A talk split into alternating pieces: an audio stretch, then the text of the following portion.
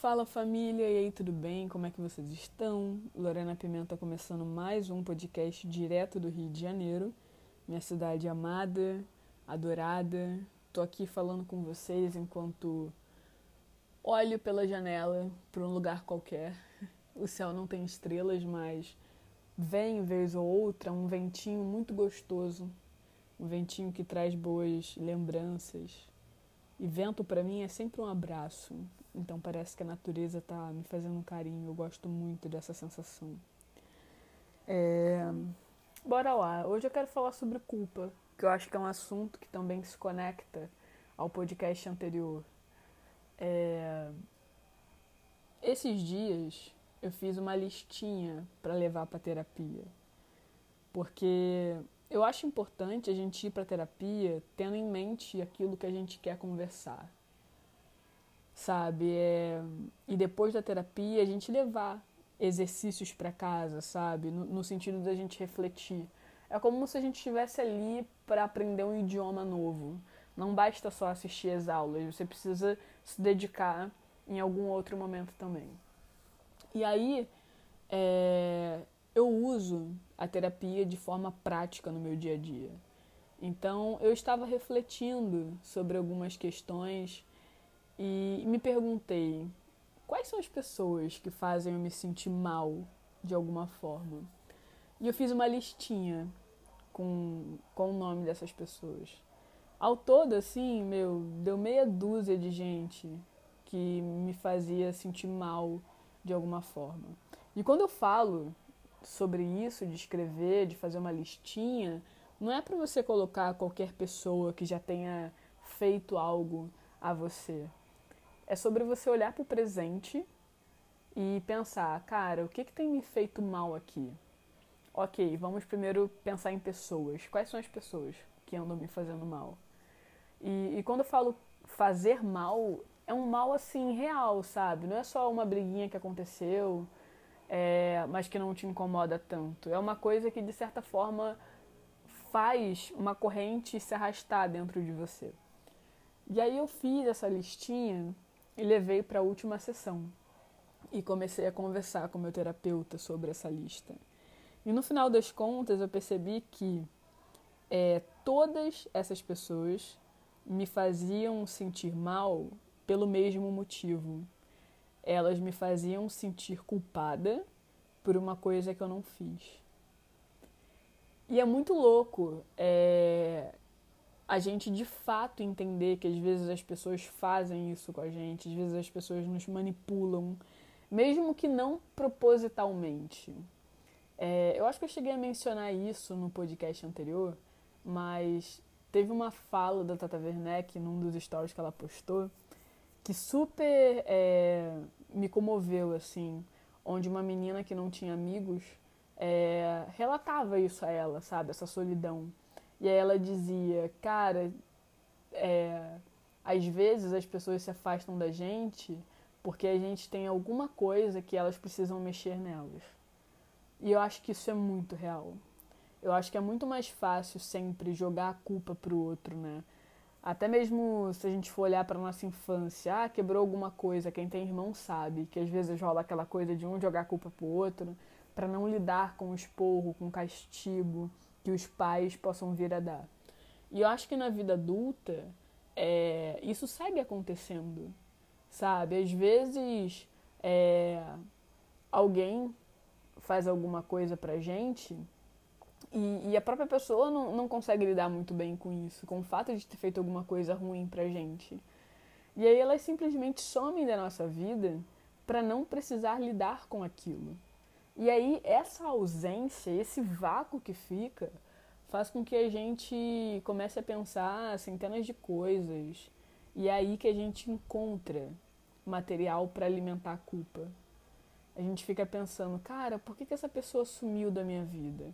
Especialmente quando isso é um pouco frequente, quando isso já aconteceu algumas vezes, a gente fica nessa de se perguntar, meu, por que, que as pessoas sempre se afastam? Qual é o meu erro? E obviamente eu não estou falando que vocês que estão ouvindo e que eu que estou falando, tipo, não estou falando que nós somos pessoas perfeitas. Mas às vezes isso acontece. Sabe? Às vezes as pessoas somem da nossa vida e a culpa não é nossa. O erro não tá na gente. E aí é o momento da gente materializar isso, sabe? Tem dias que a gente acorda se sentindo lixo, que a gente acorda se sentindo é, inamável, a gente acorda se sentindo a pior pessoa do mundo, mesmo no fundo sabendo que a gente é uma pessoa boa. E aí fazer essa lista foi super importante porque eu conversei com o meu terapeuta sobre cada uma dessas pessoas, sobre o motivo de cada uma é, latejar o meu peito de alguma forma. E era sempre isso.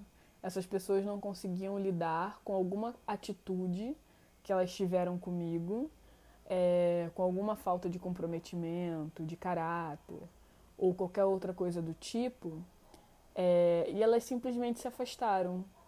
E essa distância fez eu me sentir culpada. Fez em dados momentos eu me questionar do tipo, será que eu deveria ter dito que aquilo me magoou? Então, no fim das contas, tudo é, vinha para mim como uma culpa de dizer, sabe? E é muito ruim a gente sentir culpa de dizer. Porque quando essa culpa é frequente, em dado momento, a gente para de dizer. É, e eu sempre digo que a vida é, é um processo eterno de evolução. A gente nunca está evoluído, sabe? A gente está sempre nesse processo de evolução, de melhorar enquanto ser humano, de progredir. Às vezes a gente erra ali o mesmo erro três vezes para poder aprender e ok, sabe? Só que é... E para tudo na vida é, existe uma consequência. Eu acredito que tem todo um processo para a gente começar a falar sobre aquilo que nos machuca. Tem todo um caminho. E é um caminho que não é fácil, porque a gente tem muitas vezes medo da reação do outro. Se a gente for olhar a nossa vida como um todo, ela é muito sobre o outro. E a terapia, o podcast que eu posto, muitas das coisas que a gente assiste são justamente coisas que buscam nos devolver pra gente, sabe? Porque às vezes a gente é, machuca o nosso corpo tentando, é, tentando alcançar um padrão de beleza que a sociedade impõe, às vezes a gente, sabe, às vezes a gente se machuca e é sempre um prol do outro. Às vezes a gente se machuca buscando uma felicidade que não é nossa, que é uma felicidade ao modo de outra pessoa. Então, é super importante, apesar de prezar pela sociedade, a gente respeitar o nosso individual, sabe? Então, então existe todo um caminho, assim, para a gente começar a, a se desafiar nesse sentido de dizer. E aí, depois que a gente consegue chegar lá, a gente não pode simplesmente largar de mão. A gente precisa se manter lá. Eu sempre digo que manter uma porta aberta é muito mais difícil do que abrir essa porta. E é sobre isso, sabe? Então, às vezes, algumas coisas vão acontecer. É ventos muito fortes chegarão que quase farão você fechar a porta. E é importante você deixar alguma parte do seu corpo ali para que aquela porta não feche. E às vezes, mesmo quando a porta não fecha, aquela pressão faz com que você machuque alguma parte do seu corpo. Então imagina só, sua mão ali no vão de uma porta que acabou de receber um sopro muito grande, um vento muito grande, e aquela porta bate com tudo na sua mão. Aquela porta não vai fechar, mas ela vai te doer. E a culpa, ela tem muito esse lugar, sabe? É, toda vez que dói, toda vez que a gente sente essa culpa é, de dizer, é como se essa porta batesse na nossa mão, deixasse a nossa mão ali latejando. E é muito importante a gente tomar cuidado para que em dado momento a gente não, não volte a acreditar que o melhor é tirar a mão e deixar finalmente a porta se fechar. Então, o que, que eu quero sugerir para vocês com esse podcast? Eu quero sinceramente que vocês façam uma lista é, de pessoas que fazem vocês se sentirem mal. Eu acho que essa lista vai ser importante, é, até mesmo se ela não tiver a ver com a culpa de dizer, sabe? No final das contas, como eu disse para vocês, a minha lista, assim, se amarrou nisso. No final das contas, eu sempre me senti muito mal por ter dito alguma coisa. E aí essas pessoas fizeram me sentir me sentir meio chata por tentar colocar os pingos nos is, por tentar resolver as coisas, por me importar com coisas, com questões que para mim são primordiais. No outro dia eu estava falando com a Cal sobre valores. É, eu acredito que tanto eu quanto ela, a gente tem alguns valores muito definidos na nossa vida, sabe? Que é coisa mesmo que vem de família, que vem, que vem, enfim, de toda de todo um histórico de vida. Então, para mim, por exemplo, para eu considerar uma pessoa colega, essa pessoa precisa me respeitar. Para eu considerar alguém amigo, essa pessoa precisa não só me respeitar, como ter consideração por mim. Então, são coisas que para mim são primordiais. Primordiais. É, e embora eu erre, eu sempre tento manter essas partes limpas, sabe? É, e às vezes os valores que a gente tem são valores que outras pessoas acabam não tendo. E, e isso implica em alguns choques, sabe? Hoje eu percebo que na minha vida eu não quero pessoas que não tenham esses valores básicos, sabe? O restante, meu, as diferenças a gente corre atrás. Eu tenho muito que aprender com as pessoas e as pessoas têm muito que aprender comigo. Então as diferenças são abraçadas nesse aspecto. Mas a base do que eu considero importante, desses valores que eu considero primordiais, é, é uma base que eu não abro mão, sabe? E no final das contas eu vi que essas pessoas, tá aí mais uma coisa sobre elas, elas não, não, não tinham essa base. Elas não preenchiam esse pré-requisito para fazer parte da minha vida. É, então, a primeira questão é, por que, que elas faziam parte da minha vida, sabe?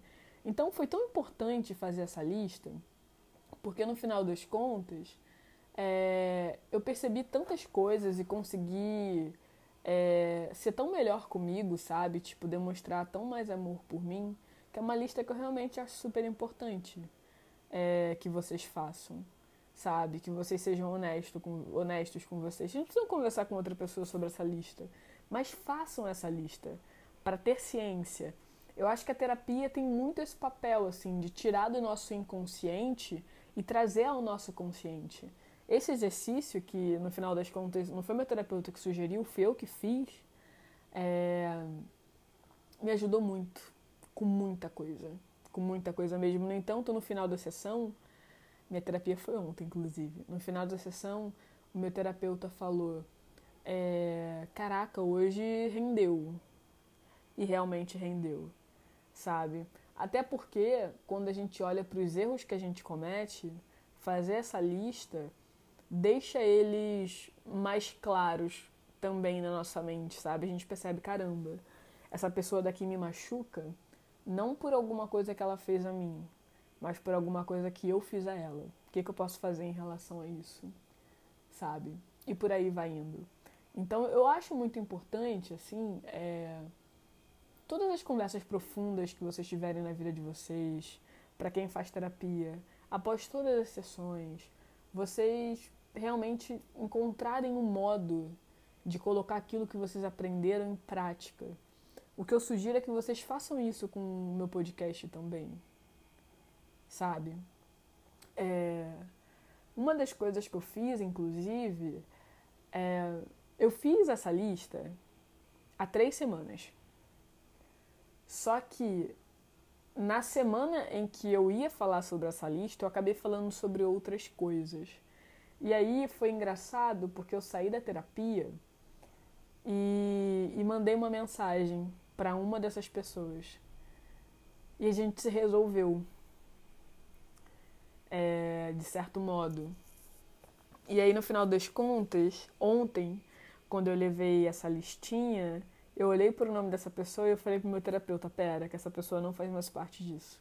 E também é muito legal isso, sabe? Tipo, o fato da gente poder resolver as coisas com as pessoas que a gente honestamente se responde, é, essa pessoa daqui eu quero manter na minha vida.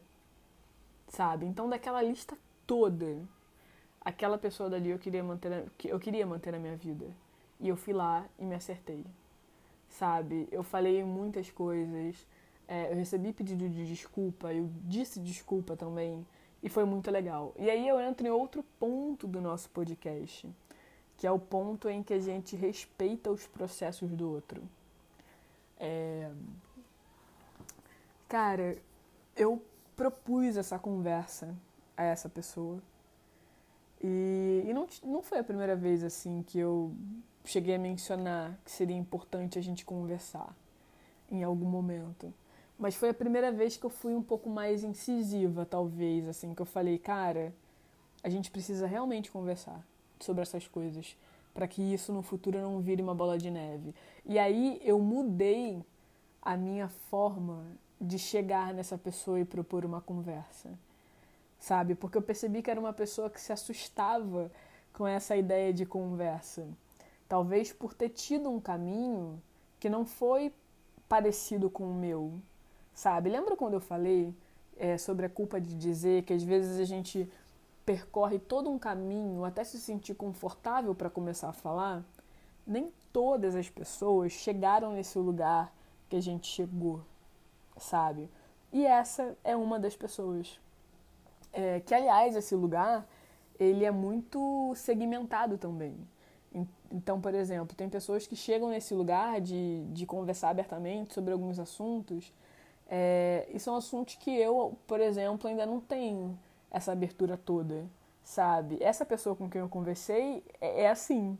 Tem assuntos que ela super tá aberta para conversar e são coisas que eu percebo que eu ainda preciso caminhar em direção, sabe? E tem esses outros que é em relação a resolver questões, enfim, na relação que eu já me sinto mais à vontade, que eu já me sinto mais confortável nesse lugar, que eu acho super importante, e que ela não, sabe? Talvez ela ache importante, mas ela ainda não se sente confortável para chegar nesse lugar.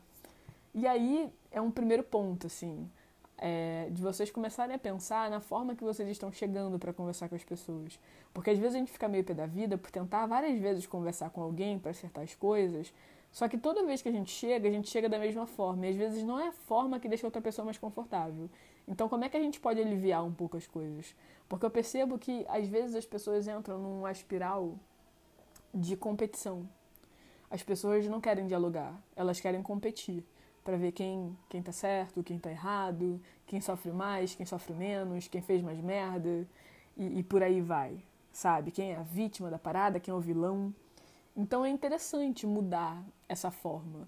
E até mesmo quando a gente está magoada e vai lá conversar, é legal a gente antes ter um, um momento nosso para a gente entender a nossa mágoa e fazer com que ela chegue ao outro com um pouco mais de afeto, num, com um impacto um pouco menor, para que a conversa seja de fato uma conversa e não uma briga. Então, se vocês aí estão tentando conversar com alguém que é importante e já tentaram várias vezes e não conseguiram, se perguntem: será que eu chego sempre da mesma forma? Qual outra forma que eu posso chegar? Qual a forma que, pelo que eu conheço essa pessoa, ela vai se sentir mais confortável para conversar sobre isso que eu quero, sobre isso que eu acho necessário? Então, foi o primeiro ponto. E aí, o segundo ponto foi perceber que a outra pessoa tem o tempo dela que é diferente do meu, porque nós somos seres humanos diferentes. Então eu cheguei e eu disse um milhão de coisas, assim, logo de cara, e a outra pessoa precisou de alguns dias para pensar sobre tudo que eu tinha dito e conversar. E, gente, quando fizerem isso com vocês, não se doam, muito pelo contrário, eu acho incrível. Eu, eu acho que no final das contas, o que mais importa nas conversas que a gente tem é o saldo final e não a execução em si. Por quê? Às vezes tem gente que senta ali para conversar olho no olho e é um, um, um bate-volta, sabe? Aquela conversa rápida, você diz, a outra pessoa diz e por aí vai. E no final das contas, aquela pessoa precisava de um tempo para pensar e ela não se deu esse tempo. Porque ela estava ali respondendo rápido. E depois da conversa, o saldo é que ela não conseguiu ela não conseguiu mudar com aquela conversa, sabe? E quando eu falo mudar, não é no sentido da pessoa alterar quem ela é, mas eu falo no sentido de, de mudança geral. Dizem, né? Existe aquela frase que nenhum homem entra no mesmo rio duas vezes, que toda vez que essa pessoa entra no rio, o rio é diferente e a pessoa também. Eu acredito que tudo que acontece no nosso dia a dia nos modifica de alguma forma. Então, por exemplo, eu estava aqui agora na frente do computador escrevendo. Tudo que eu escrevi me fez refletir sobre tanta coisa que depois de escrever eu já sou outra pessoa. E é a mesma coisa depois das conversas, especialmente essas conversas mais profundas. É, a gente é sempre uma pessoa nova depois que passa por elas. Só que, às vezes, as pessoas não se tornam pessoas novas, pelo menos não tanto que seria interessante ser, justamente porque elas não entenderam o que foi conversado, porque elas não se deram esse tempo. Então, eu acho que o mais importante é a outra pessoa ser honesta. E a gente também ser. Então, se em algum momento alguém chegar e falar um milhão de coisas para você e você sentir que você ainda não refletiu sobre aquilo, não se sinta pressionado para dar uma resposta rápida. Fala aí, você pode me dar um tempo para eu pensar sobre isso?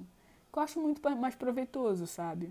Porque você não vai responder de qualquer jeito, você vai realmente refletir sobre aquilo para então responder. Que é a intenção da parada no final das contas, né? E aí, enfim. E aí ela levou um tempo para me responder. E quando ela me respondeu, ela não me respondeu da forma que, que eu achava que seria, da forma que seria o ideal pra gente seguir bem, sabe? Ela me respondeu de outro modo, do modo dela. E eu vi, eu percebi que ela estava tentando, e para mim aquilo foi o suficiente. Depois dessa conversa, a gente não tá 100%, pelo que eu sinto, mas a gente também não tá no zero como a gente estava antes. Então eu sinto que aquela conversa foi positiva. Às vezes, para a gente chegar no 100%, tem todo um caminho. Uma parte precisa ser em conversa, outra parte em carinho físico mesmo, assim, de você abraçar uma pessoa, olhar no olho dela e dizer que você ama. A outra parte precisa ser em riso, em besteira, sabe? Nem todo 100% é atingido só na conversa. E o que eu achei importante ali foi ter paciência com até onde aquela pessoa conseguia ir. Então, foi uma conversa que não foi tão profunda quanto eu gostaria, mas que ainda assim nos levou para um lugar melhor. E eu fiquei contente com isso. Eu não fiquei frustrada, sabe? Até porque eu percebi depois dessa conversa uma mudança nessa pessoa em relação a algumas coisas que me incomodavam. E isso é muito bonito, sabe? Porque às vezes eu poderia ter a conversa mais profunda do mundo e não observar essas mudanças na outra pessoa, assim como ela talvez também não observasse mudanças em mim, sabe? Mudanças que, que são úteis para a manutenção da nossa relação. É... Então, esse podcast é muito sobre isso, sabe? Sobre todos esses assuntos que no final da, das contas acaba acaba se conectando. E aí, eu, eu, super quero mesmo que vocês façam essa lista essa semana, que depois que vocês fizerem essa lista, vocês escrevam, tipo, escrevam ao lado do nome de cada pessoa todos os motivos. É, e aí depois, sabe, vão ali e se perguntem é, quais pessoas que eu quero manter na minha vida, quais que eu não quero, quais que eu acho interessante conversar sobre essas questões, por mais que eu não queira manter na minha vida. Porque às vezes também tem isso. Às vezes você não quer mais uma pessoa na sua vida, mas para você ficar bem e aquela outra pessoa ficar bem, mesmo tendo essa distância, é importante ter uma conversa. Sabe? Porque existem fantasmas que nos assombram, né? E, e às vezes isso é necessário, esse último contato, para colocar os pingos nos is. Então, por exemplo, eu estou escrevendo uma coisa que eu não posso dizer ainda o que, que é, é, e nessa tal coisa, uma personagem faz uma coisa que magoa muito a outra personagem.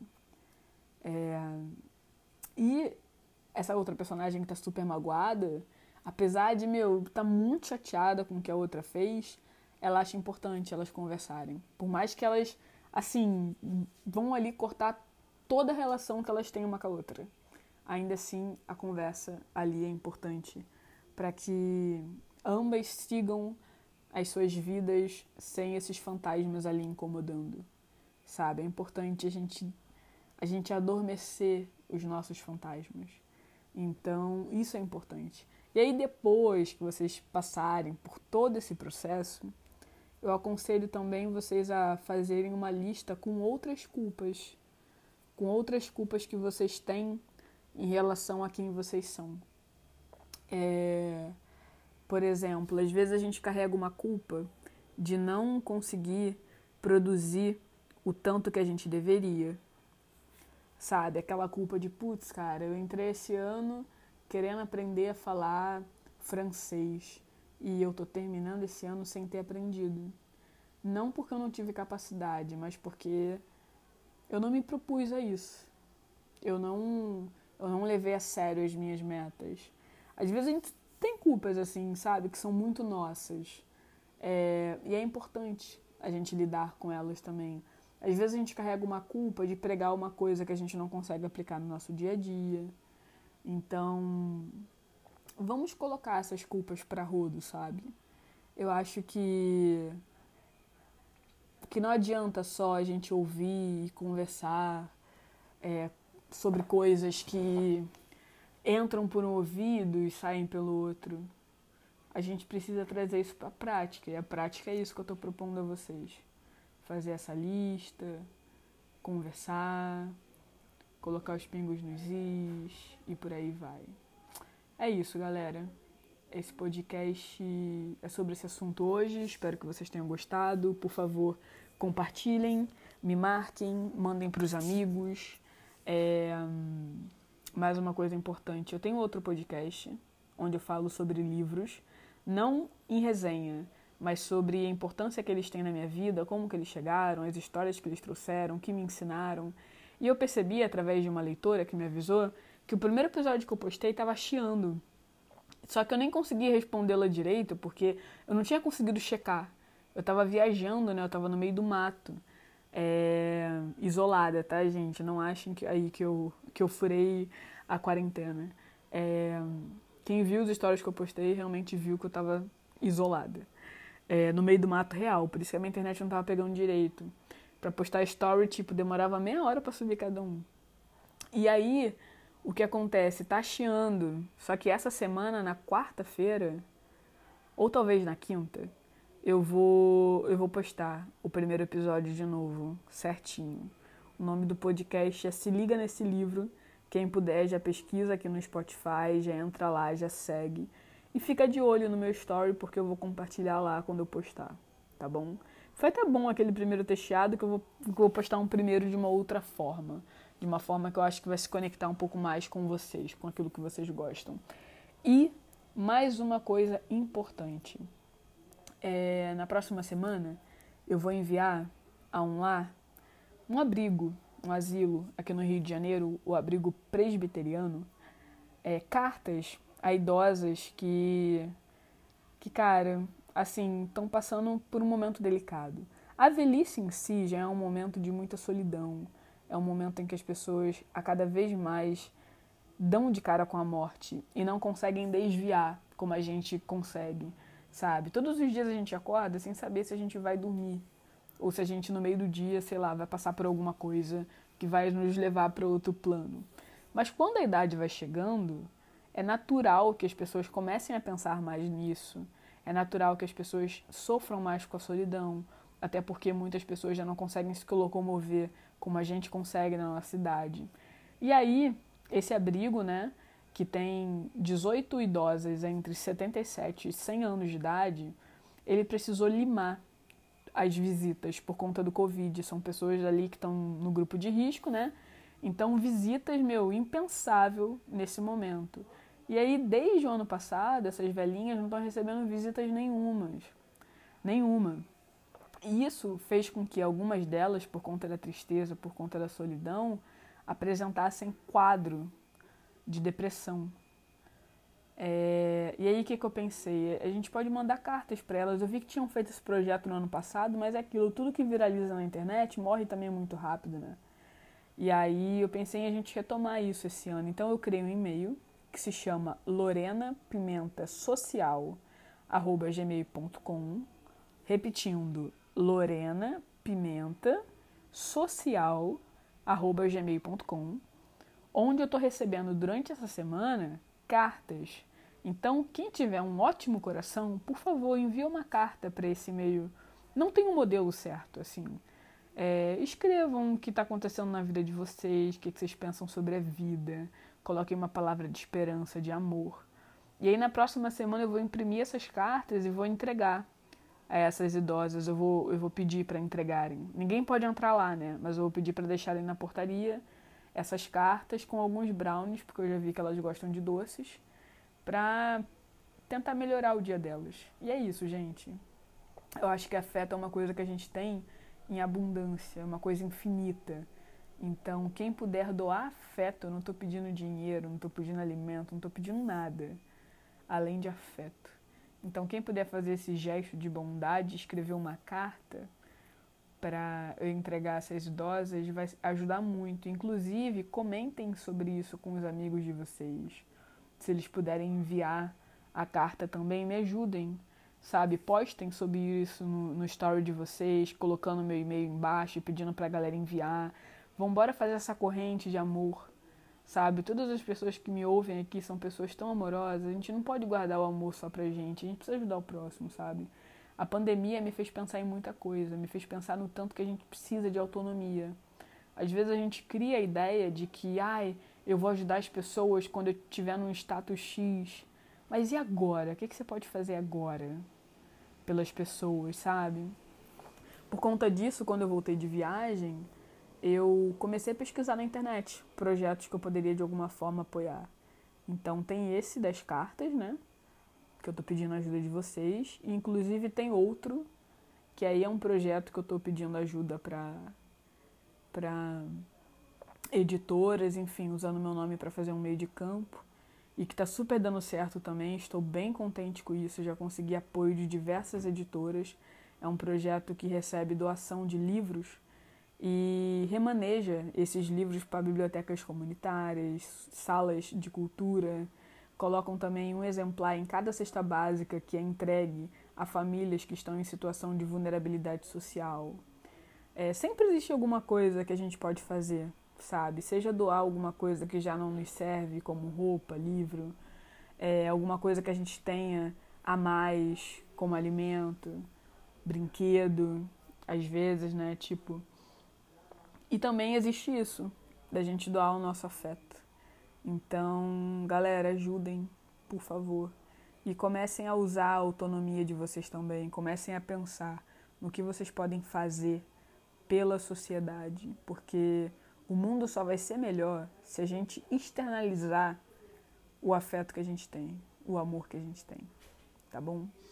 Um beijo, galera.